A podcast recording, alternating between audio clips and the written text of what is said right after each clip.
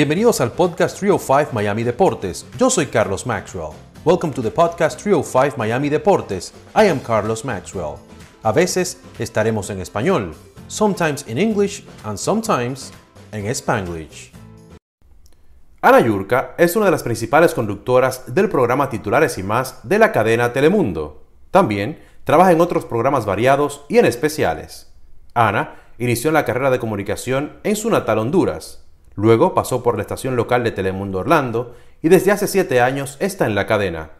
Ella ha tenido la oportunidad de cubrir grandes eventos deportivos. De eso y más hablamos con Ana Yurka. Muy bien, Ana Yurka, bienvenida al podcast 305 Miami Deportes de Telemundo 51. Un placer tenerte por aquí. ¿Cómo te sientes? No, el placer es mío. Yo feliz de verte que hace bastante tiempo que no te tengo frente a frente. Solo escucho cuando mandas tus deportes en el 51 y terminas con seguimos. Claro que sí, muchas gracias. Y también digo que más deportes en titulares y más. Yo no me pierdo en eso. Ay, gracias. Sí, la verdad que estamos ahí titulares y más, que cada vez hacemos más cosas. O sea, parece es titulares y más cada día es más trabajo, la verdad, gracias a Dios. Estamos haciendo muchas cosas eh, a nivel digital, estamos tratando de eh, ser omnichannel, pues, para poder estar en televisión, en el Instagram, en el Facebook, en el YouTube. Y nos hemos topado con, muchas sorpresas de gente que está viendo eh, nuestro contenido en YouTube que jamás lo ha visto titulares y más en televisión. Entonces estamos ocupados ahí creando contenido nuevo. Claro que sí. Bueno, ahora ha cambiado mucho la, televisión, la tecnología, ahora se hace mucho en las redes sociales eh, y, le toma mucho tiempo a uno, no cree que no, pero la gente cree que es muy poco, incluso los canales de televisión como, como en, el, en el que trabaja un servidor, el canal local de Miami, como el caso tuyo en el network, tienen personas dedicadas solamente para eso. O sea, mucha gente quizás no sabe el trabajo que es, que es eso de las redes sociales. Sí, de hecho, ¿sabes qué? A veces creo yo que no quiero decir que, cuesta más trabajo porque es simplemente es un trabajo diferente. Entonces, de repente a nosotros que trabajamos en televisión, nos cuesta más porque tenemos que estar haciendo trabajo de televisión y digital. Entonces, de repente un youtuber se dedica literal a su YouTube pero nosotros que estamos trabajando en televisión y que la gente exige que estemos también a nivel digital, estamos trabajando en televisión, que es un tipo de audiencia, en Facebook, que es otro tipo de audiencia, en Instagram es otro, en Twitter es otro, en YouTube es otro, es una cuestión de locos. Y entonces por eso es que de repente a nosotros la gente que trabajamos en televisión se nos hace el doble o triple de trabajo que lo que le costaría un, YouTube, un youtuber, sin ánimos de ofender a los youtubers que no quiero que me caigan encima. no, no, no, para nada. Ellos, saben, ellos entienden perfectamente. Al momento que grabamos esto, que es el 3 de diciembre, como esto se queda ahí, como dicen, Evergreen, para siempre, este, vi que publicaste que ya tienes siete años con la cadena Telemundo. ¿Cómo describes esta experiencia en nuestro Telemundo Network, Telemundo Sports? Wow, sabes que siento como que va a sonar como cliché, como cliché, pero es como una montaña rusa que siento que no para siento como que subo y bajo y luego, y yo digo, cuando crees que te empezás a relajar como de que, ah, no, de aquí el resto del año todo va a estar tranquilo, no, tómala, un proyecto nuevo. Eh, ahorita, por ejemplo, estábamos durante la pandemia, dijeron, hey, ¿saben qué? No van a poder estar tanto tiempo en el canal, vamos a tener que empezar a hacer el show desde eh, la casa, eso fue en marzo, ¿verdad? Literal, estuve una semana, una semana desde mi casa en el que solo estaba haciendo titulares y más y todas las cosas aparte estaban como que tomándolas como de, poquito a poquito por el rollo de que estábamos remoto por primera vez haciendo televisión de manera totalmente eh, remota.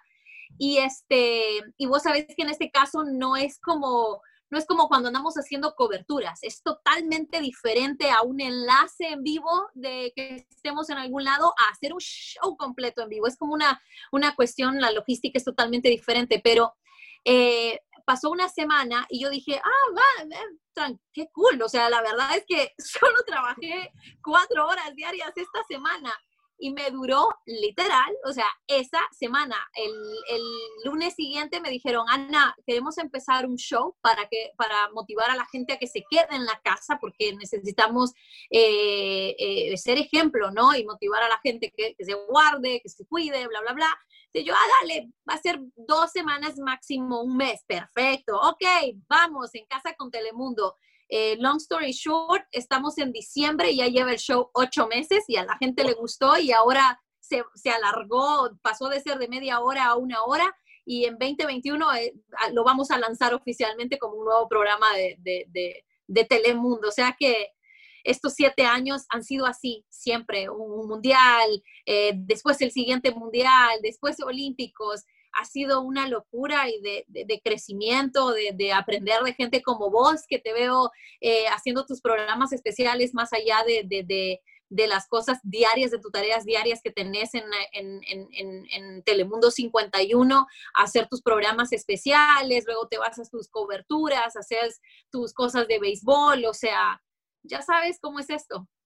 Claro, claro, no hay que darle, Ana, hay que darle para adelante. Sí, sí, sí, sí, claro que sí. Y habla un poquito, después yo me imagino que tiene que hacer uno cuando ya todo esté normalizado, que sea para afuera junto con Telemundo y que sea para que la gente salga también, ¿verdad? a la calle con Telemundo. Para la calle con Telemundo, la, la, segunda versión.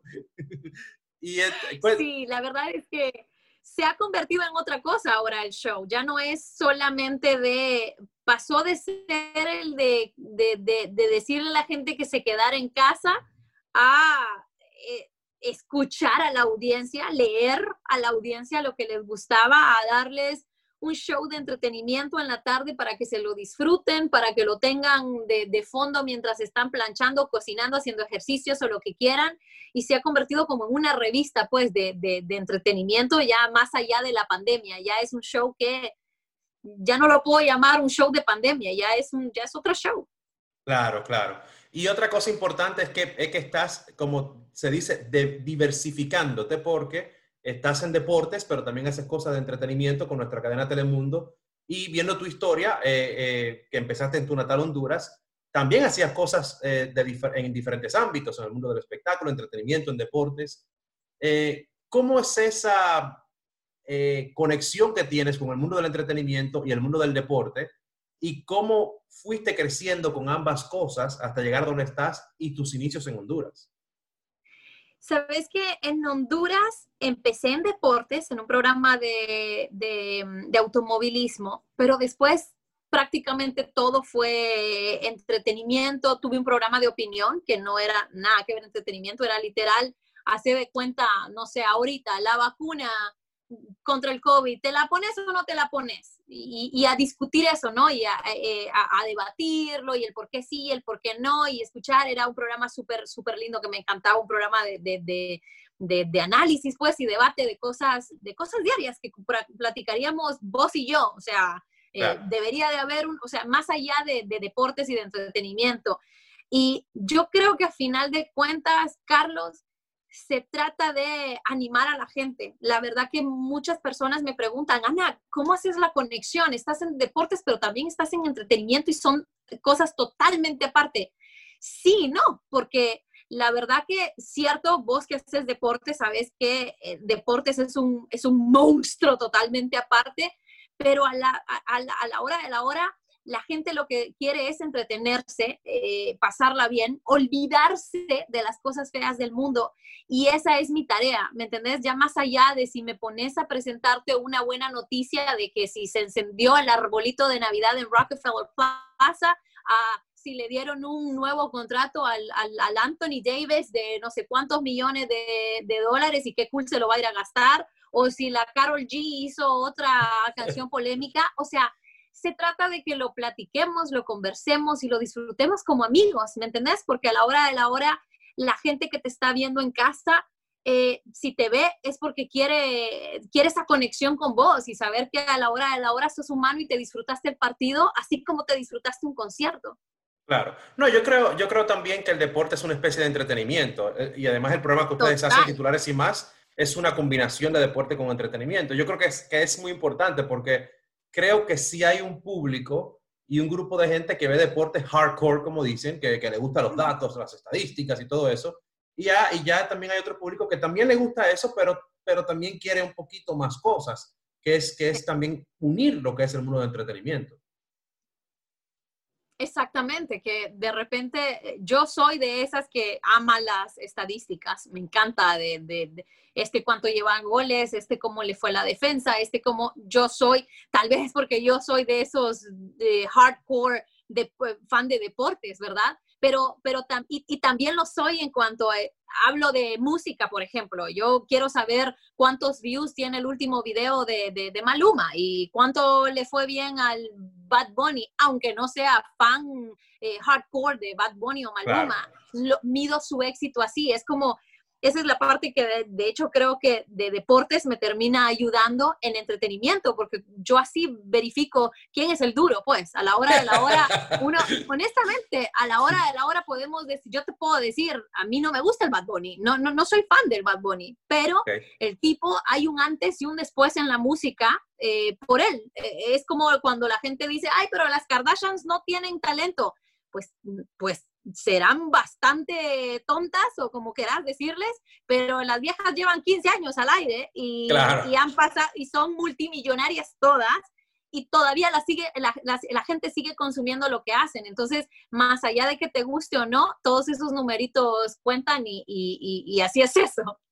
Claro. Y tu, tu, primera experiencia en Estados Unidos fue en Telemundo Orlando, tengo entendido, ¿verdad? Eh, háblame, un poquito de cómo fue esa experiencia, qué significado tuvo para ti ese mercado que ahora mismo, por cierto, está creciendo muchísimo. Sí, Orlando. Yo me acuerdo cuando Orlando era literal solo cubrir al Orlando Tragic, perdón, el Orlando Magic. Eh, y después empezó a crecer, empezó a crecer, el, empezó a escucharse del Orlando City, que ahí iban creando su fan base y iban buscando que les dieran la franquicia.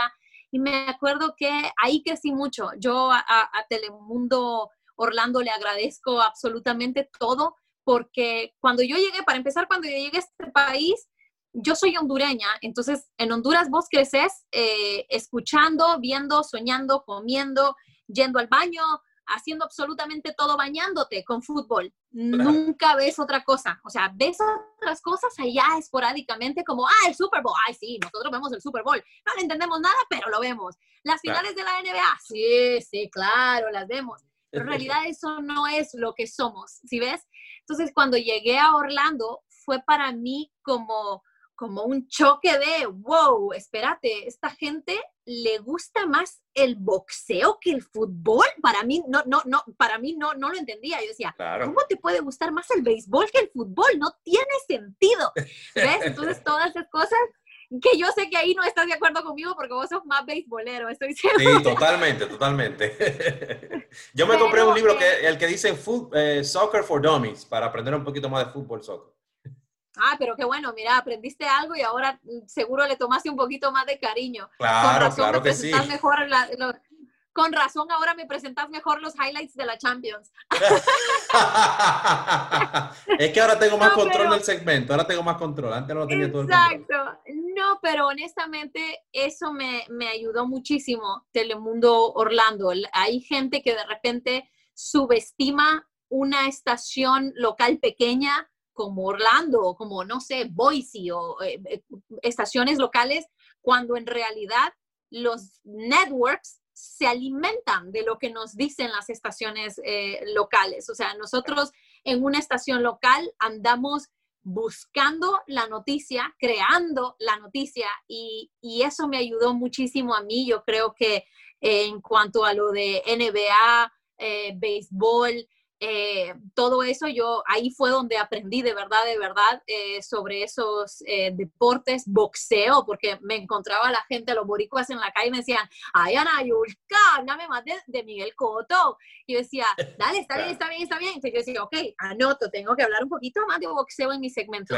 es aprendizaje puro fue, la verdad, ese, ese año entero que estuve ahí en Orlando.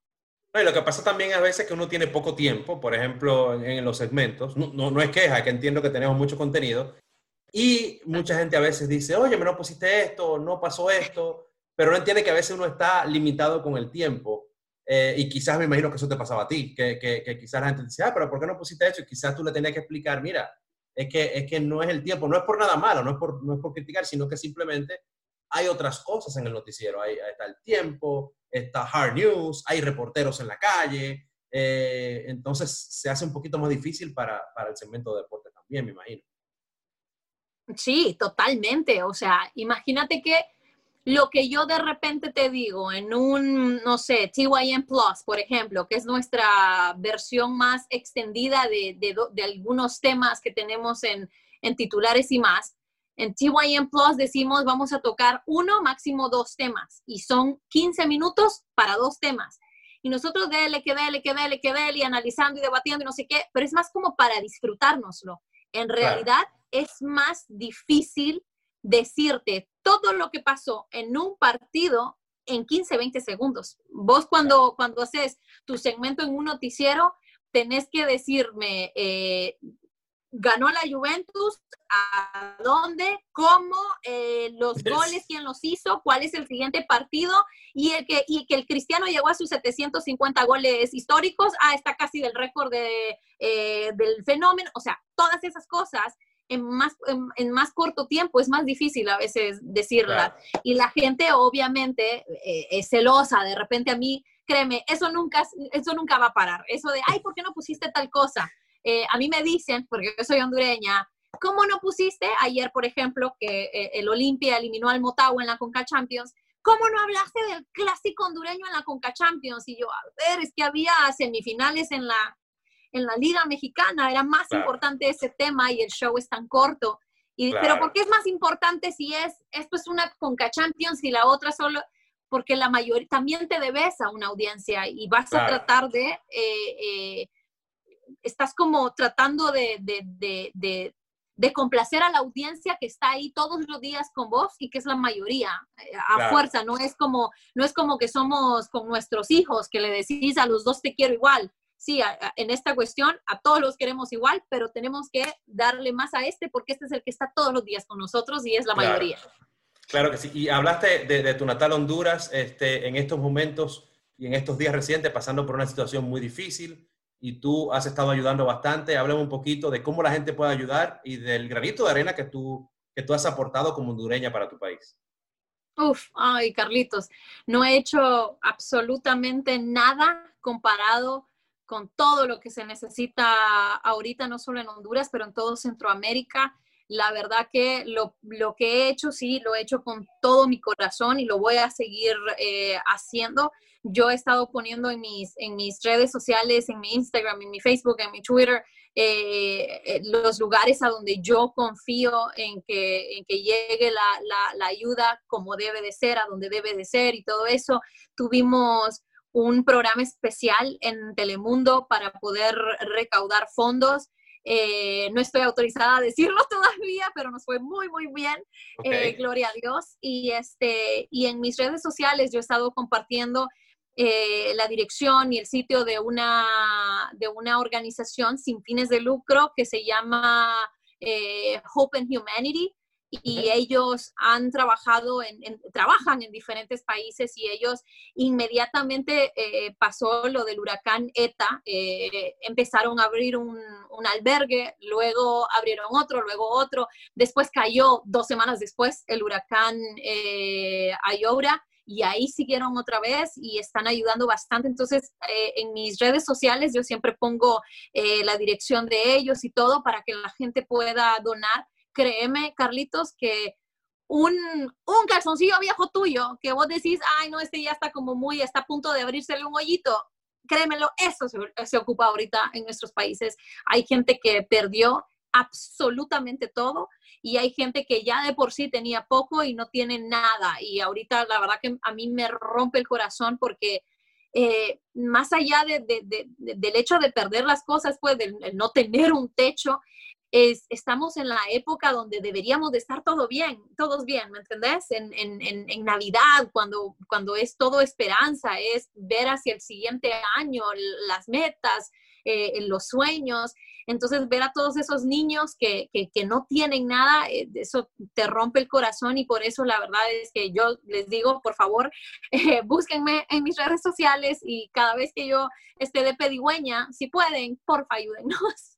Claro, claro, no, y lo que tú dices también, a veces uno en la casa tiene tantas cosas, por ejemplo, si, cuando uno se muda se da cuenta de todo lo que tiene, o cuando está organizando la casa, hay muchas cosas que, que hasta nuevas están y que, y que pueden ayudar a, aportar un granito de arena, no la puede llevar a una institución que lo necesite, tanto en tu natal Honduras como otros países o lugares aquí en Estados Unidos, así que es así, Ana, eh, uno encuentra cosas que uno ni se imaginaba que tenía.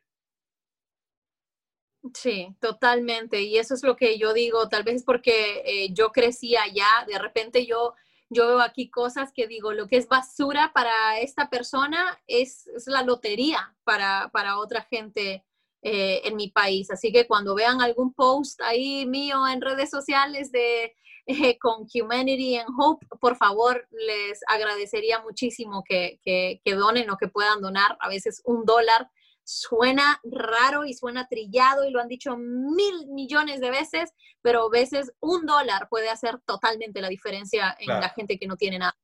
Claro, Ana, viene por ahí la Copa Mundial de la FIFA Qatar 2022. Has tenido la oportunidad de, cubrir diferentes eventos. Te felicito por eh, la nominación al Emmy del programa especial de la Copa Mundial Femenina de la FIFA.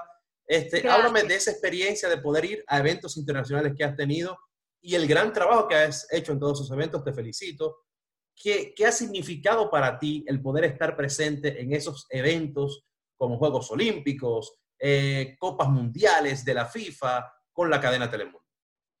Gracias, Carlos. No, la verdad que me llenan tus palabras diciendo que he hecho un buen trabajo. La verdad que Ahorita estoy picada porque ya sean los próximos Juegos Olímpicos, y estoy picada porque sea ya el próximo Mundial en Qatar, luego el Mundial Femenino en Nueva Zelanda, porque yo siento que eh, en mi primer Mundial Femenino, que fue Canadá 2015, eh, a mí me tocó solo estar desde, desde el estudio, no, no estuve en todos los, los partidos, pero eso fue como la probadita. Luego...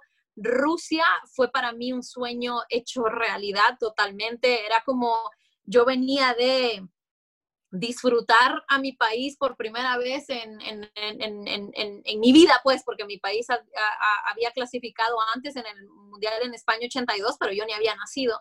Entonces, cuando volvió a clasificar al Mundial, el único Mundial que había visto, que fue en Sudáfrica 2010, el, que había visto a mi país, pues, en un Mundial, ahí estaba Diego Forlán de máximo, eh, quedó de máximo anotador, y después en Rusia llegar ahí, estar haciendo programas en la Plaza Roja, en los estadios y estar yo analizando jugadas al lado de Diego Forlán, a veces te lo juro que a veces yo quedaba, o sea, a veces hasta se me iba el pájaro, como dicen, porque estaba yo, wow, yo gritaba los goles de este hace unos años en mi país y ahorita estoy haciendo el mundial con él, estoy analizando jugadas con él él me está explicando, mira, Ana, ¿viste cómo se lo pasó entre líneas? Y yo, uy, sí, ¿viste no sé qué? Yo decía, no puedo creerlo. Entonces, para mí sí fue un sueño hecho realidad, pero te digo que quedé picada porque en el Mundial de Rusia estaba embarazada y estaba en el primer trimestre que vos que tenés hijos ya tenés que saber que el primer trimestre es lo peor que existe en el embarazo de una mujer, entonces me levantaba y estaba vomitando y con los mareos y todas las cosas y cansada y con sueño. Y esas jornadas que son tan largas te matan todavía más cuando estás en, en estado, pues, y este, entonces siento que no pude dar todo lo que yo pude haber dado, siento como que del 1 al 10 me doy un 6 eh, mucha gente me dice, no, Ana, hiciste un gran trabajo, pero yo personalmente, que soy muy autocrítica y, me gusta hacer lo mejor que puedo, me doy un 6. Luego mejoré en el Mundial Femenino en Francia, pero igual tampoco di un, tampoco me doy un 10. Ahí tenía un bebé de tres meses y, tenía el, terminaba la, jornada y salía corriendo al hotel a cuidar al bebé o a veces durante el medio tiempo del partido el hotel estaba justo eh, a tres minutos de donde estaba el estudio, entonces salía corriendo para poder darle de comer a mi bebé y salir corriendo otra vez para el, el resto del partido, era una, era una locura, entonces yo digo, no, el próximo ya voy a estar libre de mis responsabilidades de, mamá, por lo menos hasta cierto punto, y voy a poder hacer mi trabajo totalmente bien. Entonces, gracias por tus palabras, pero, pero sí, eso fue, eh, me dejó picada. Aprendí mucho, pero yo tengo fe y creo y estoy segura de que puedo dar mucho más. No, existe un buen trabajo. Lo que pasa es también que con un evento así uno quiere como que, tú sabes, se quiere comer el mundo y, también la gente no sabe el, trabajo que es. O sea, hay mucha gente que cuando uno va a un evento dice, ah, pero la pasaste bien, viste todos los eventos y, y no, o sea, uno trabaja mucho, uno casi no duerme, a veces las diferencias de hora. Así que con la labor que hiciste como mamá también, o sea, eso, eso sí merece el 10, no el 6. ¿Qué pasó, Ana? No, ya ves que de repente la gente, como vos decís, la gente ve y dice, uy, pero fuiste a Rusia, uy, pero estuviste en el partido. Claro, y, claro que lo disfrutamos y claro que es como, wow, qué cool, estoy en la cancha, estoy viendo al Luka Modric aquí cerca mío pero eh, al mismo tiempo son muchas horas de, de, preparación, son horas de estar viendo si te perdiste un highlight, un partido que te hayas perdido, tenés que estar viendo los highlights y buscando y ver qué pasó y todo. No, es, no te puedes dormir, o sea, no, tenés que estar en constante preparación. Así como te dicen, eh, ah, qué bien, qué bien la pasaste, qué cool. Así también cuando te equivocas te dicen, ay, pero no se pronuncia así. Entonces tienes que estar vivo todo el tiempo. Claro que sí. Ana, muchísimas gracias por tu tiempo. Finalmente, eh, un mensaje a la gente, a la nueva generación que quiere estar en el mundo de la comunicación, de los deportes y también tus metas futuras como profesional. Y, te felicito una vez más por tus labores en, ahí en Telemundo eh, Network. Gracias, Carlos. No, en 2021 la verdad que quiero hacer muchas, muchas, muchas cosas. Quiero disfrutarme más entregas de premios, quiero eh, disfrutarme Tokio 2021 al máximo, quiero disfrutar cada partido de la eliminatoria como si fuera el último, porque si algo hemos aprendido este año es que cuando no se tiene, se quiere. Y la verdad que toda esa, esa sequía de deportes, el hecho de no ver a los aficionados en los estadios, yo, eh, yo quiero ya volver a sentir el grito de los aficionados, que eh, no hay nada más bonito que escuchar a, la afición insultar al equipo rival. Qué cosa más linda escuchar los insultos y decirles todo cuando los hacen sentir su condición de visitante. La verdad que eh, tengo muchas metas personales y profesionales y, a la gente eh, en casa o donde, donde sea que nos estén viendo que quiera trabajar en esta profesión, eh, yo les digo que cada día es más difícil trabajar en esta profesión, pero al mismo tiempo cada día hay más opciones de poder hacerlo. Antes a fuerza necesitabas de un canal de televisión. Ahora, si nosotros queremos, podemos hacer lo que queramos en nuestras redes sociales. Tan fácil como abrir una cuenta de Instagram, de Facebook, de Twitter, de YouTube, lo que quieras y lo puedes empezar así.